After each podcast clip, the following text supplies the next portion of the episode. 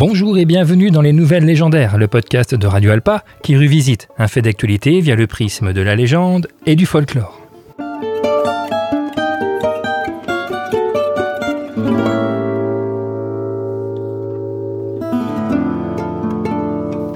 Je ne sais pas si vous avez remarqué, mais de plus en plus de personnes postent des commentaires Facebook sur des articles de presse, souvent, dont ils n'ont lu que le titre, répondant donc souvent à côté de la plaque. Par exemple, un article d'une femme qui ne veut sortir qu'avec des hommes à qui elle fait passer un test de QI. Ensuite, aux propos sexistes et pathétiques de la majorité, alors que l'article indique qu'elle a un QI de 136 et que le physique ne l'intéresse pas, mais plutôt la physique. C'est bizarre comme euh, comportement, mais cette manie est ancienne.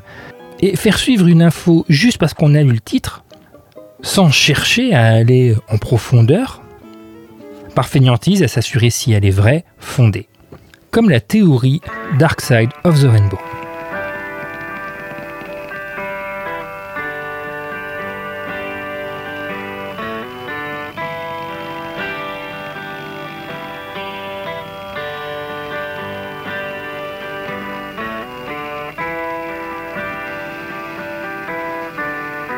Cette théorie laisse penser que l'album Dark Side of the Moon de Pink Floyd serait une bande-son secrète pour le film Le Magicien d'Oz de Victor Fleming sorti en 1939 avec Judy Garland.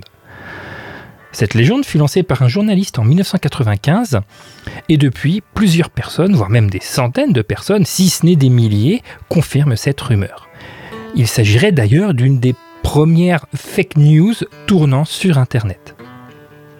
Alors si certains passages semblent coller, ceux qu'on retrouve sur YouTube la plupart du temps. Dans 98% euh, de l'album et donc du film, cela colle pas. Personnellement, j'ai tenté cette expérience et clairement, on aurait le même résultat avec l'album Spinal Tap, mais en plus drôle.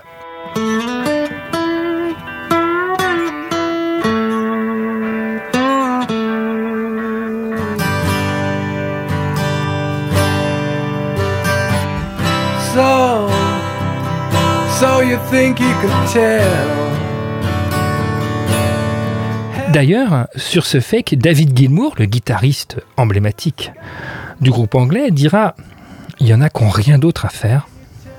J'utilise le terme faire, puisqu'il utilise un terme qui commence par F et qui est moins poli. Nick Mason, le batteur, dira Non, mais c'est n'importe quoi, c'est entièrement fondé sur la mélodie du bonheur. Pas le magicien d'Oz.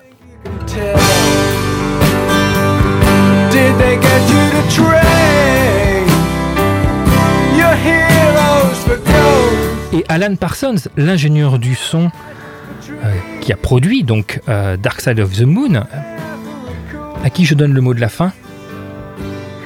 Vous savez, vous mettez n'importe quel disque avec le son réduit de la télé, vous trouverez toujours quelque chose qui marche. Bah, c'est normal, car notre cerveau aime bien nous jouer des tours. Notre cerveau aime bien nous jouer des tours. Et c'est bien dommage.